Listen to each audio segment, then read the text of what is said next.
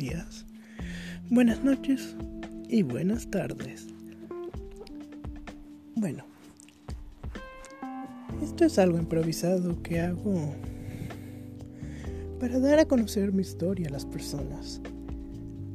No puedo decir que sea muy sabio, no puedo decir que sea muy grande, no puedo decir que tenga una vida terminada y que haya vivido más de lo que quisiera. Pero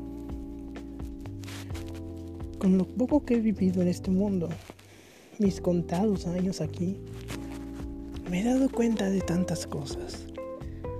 Me han pasado cosas y cosas que no he superado. Y esto no es para deprimir a las personas. Porque se necesita ser más valiente de lo que la gente cree para contarlo. Es para que te motives.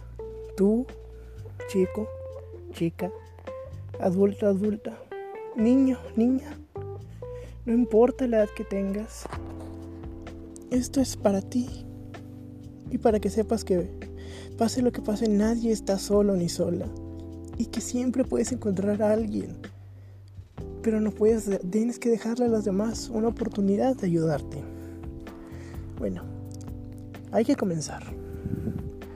Voy a hacer varios capítulos. Primero hablaremos de mi pasado. ¿Qué me pudo haber pasado a mí? Saben, mi memoria es muy borrosa. Apenas recuerdo mis primeros años, no recuerdo casi nada. ¿Quieren saber qué es el primer recuerdo que tengo? Cuando tuve relaciones con mi primo. Sí, sexuales. Y no fue hasta hace unos pocos meses que me di cuenta de que fue realmente una violación. Yo no sabía qué era, yo tenía solo 10 años en ese entonces. Yo era alegre, me gustaba jugar con las personas me sentía seguro con todos y me llevaba muy bien con él. Y yo pensé que yo ni siquiera le dije que sí. Solo se acercó a mí yo ya no supe qué hacer. Él era mayor que yo, tenía 14 años en ese entonces. Y bueno, ocurrió. No recuerdo cómo se sintió. Recuerdo no recuerdo cómo fue, pero sé que se sintió raro, era algo confuso, yo estaba nervioso, no sabía qué era. No se sentía bien, no se sentía bien. No fue bonito, no fue disfrutable. Y yo no lo entendía. Yo no lo entendía. Después ocurrió otra vez. De mis 10 años hasta mis 14 años ocurrió él tenía, yo tenía 11 años entonces, él ya había cumplido 15. Cuando venía me decía, vamos al cuarto, o cuando estábamos allá y nos íbamos para arriba, al cuarto de mi abuelita, y pasaba, no sentía nada, nunca me negué, nunca dije que sí, solo se acercaba y yo ya no podía decir nada. No porque me dijera que no dijera nada, porque no me salían las palabras. Me congelaba y a la vez me quemaba. Era adictivo el sentimiento, pero a la vez era tan vacío. Cuando tuve 13 años pasó la peor parte porque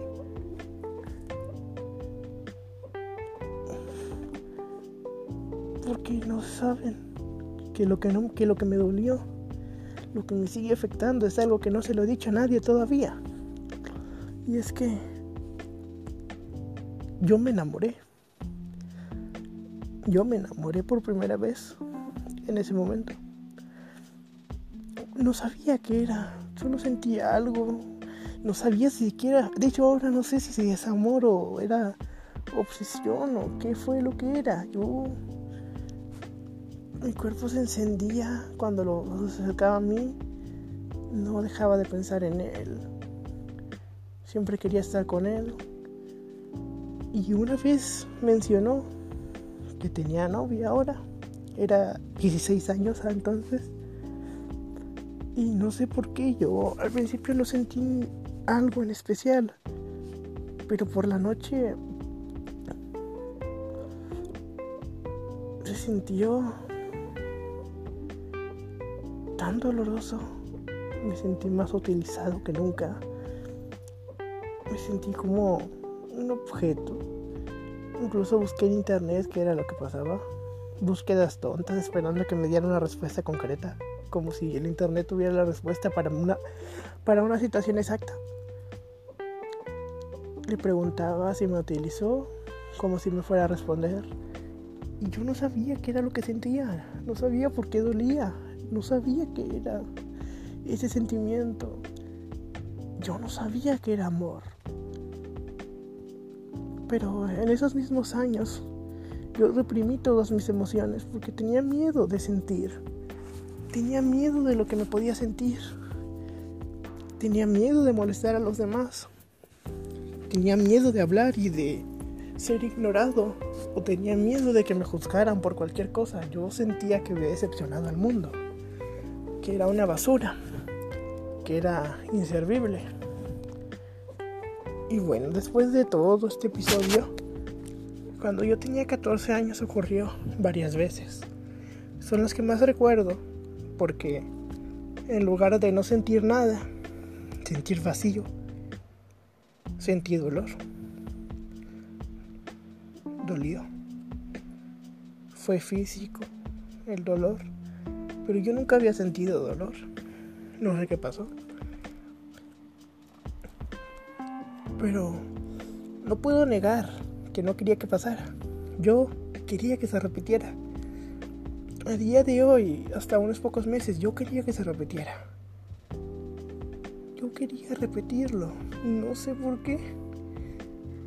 Algo involuntario en mí quería que se repitiera. Y me gustaba. Pero a la vez no lo entendía. Yo no sé qué sea todavía.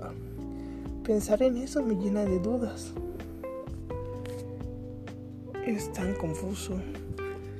Y la verdad siento que muchos pueden decirme, como unas personas me dijeron una vez, que no era nada.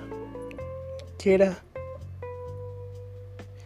Que hasta podía ser... Genial me acosté con alguien cuando tenía solo 10 años y ahora con 14. No, no es genial. Duele. Duele pensar en eso. Duele recordarlo. No sé qué sentir. Porque ya verdad yo ya no tengo emoción. Pero bueno, eso no venimos a hablar de eso. También me, eso fue lo que me dijeron. Y en ese entonces yo tenía miedo de que me dijeran que era tonto y que era mi culpa. Y yo me llegué a sentir culpable. Llegué a tenerle miedo a las personas. Llegué a sentir que las personas quieren hacerme daño. Llegué a pensar que todos me estaban mirando, que todos me estaban juzgando. Que las personas que se reían en todas partes eran por mí. Se estaban burlando de mí. Y sonará tonto, pero destruyó mi autoestima también. No podía dejar de creer que las personas querían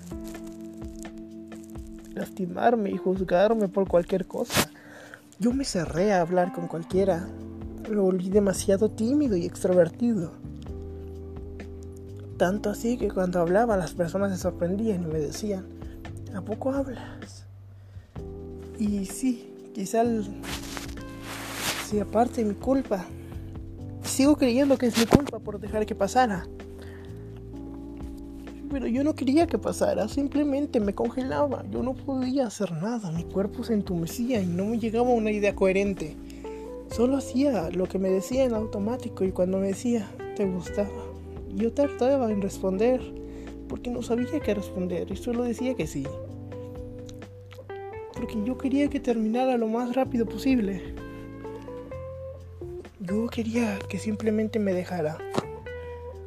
Y a la vez quería que continuara. Sé, puede ser mi culpa y puede que no. Algo que no he resuelto y quizás lo resuelva en una cinta futura.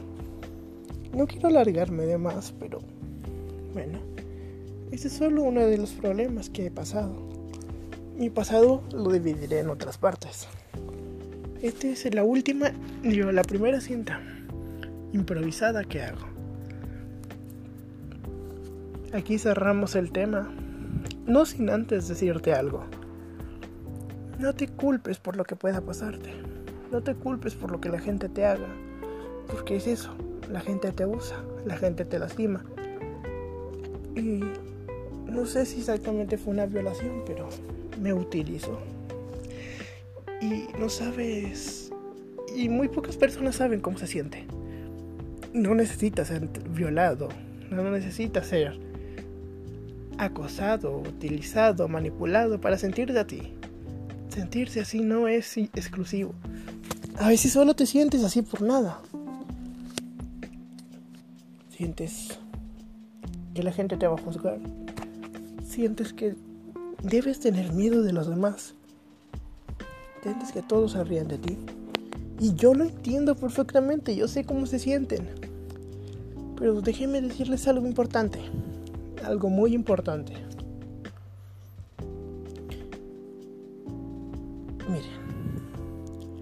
Si alguien te juzga por lo que alguien más te hizo, por lo que sientes, por lo que has hecho, por lo que te gusta, por lo que no te gusta, o por lo que tú quieras, o porque te haga tú, lo que te haga tú, no mereces estar en tu vida.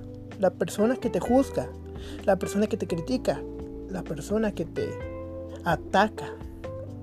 La persona que solo quiere herirte. No merece estar en tu vida. No merece alguien tan único, tan especial y tan grandioso como lo eres tú. Porque tú, que estás oyendo esto, aunque aún no te conozca, aunque no hayamos hablado, yo sé, yo sé que eres único en algo y que eso algo lo harás tan maravilloso que nunca nadie podrá opacar tu talento. Quizás aún no lo sabes. Quizás aún no veas lo talentoso que eres. Quizás en el espejo no ves luz sino negro oscuro. Pero quiero que te veas con otros ojos. No te juzgues, no destruyas todo en ti porque tú eres quien lo hace, nadie más puede hacerlo. No les des la oportunidad a los demás de irte, de herirte.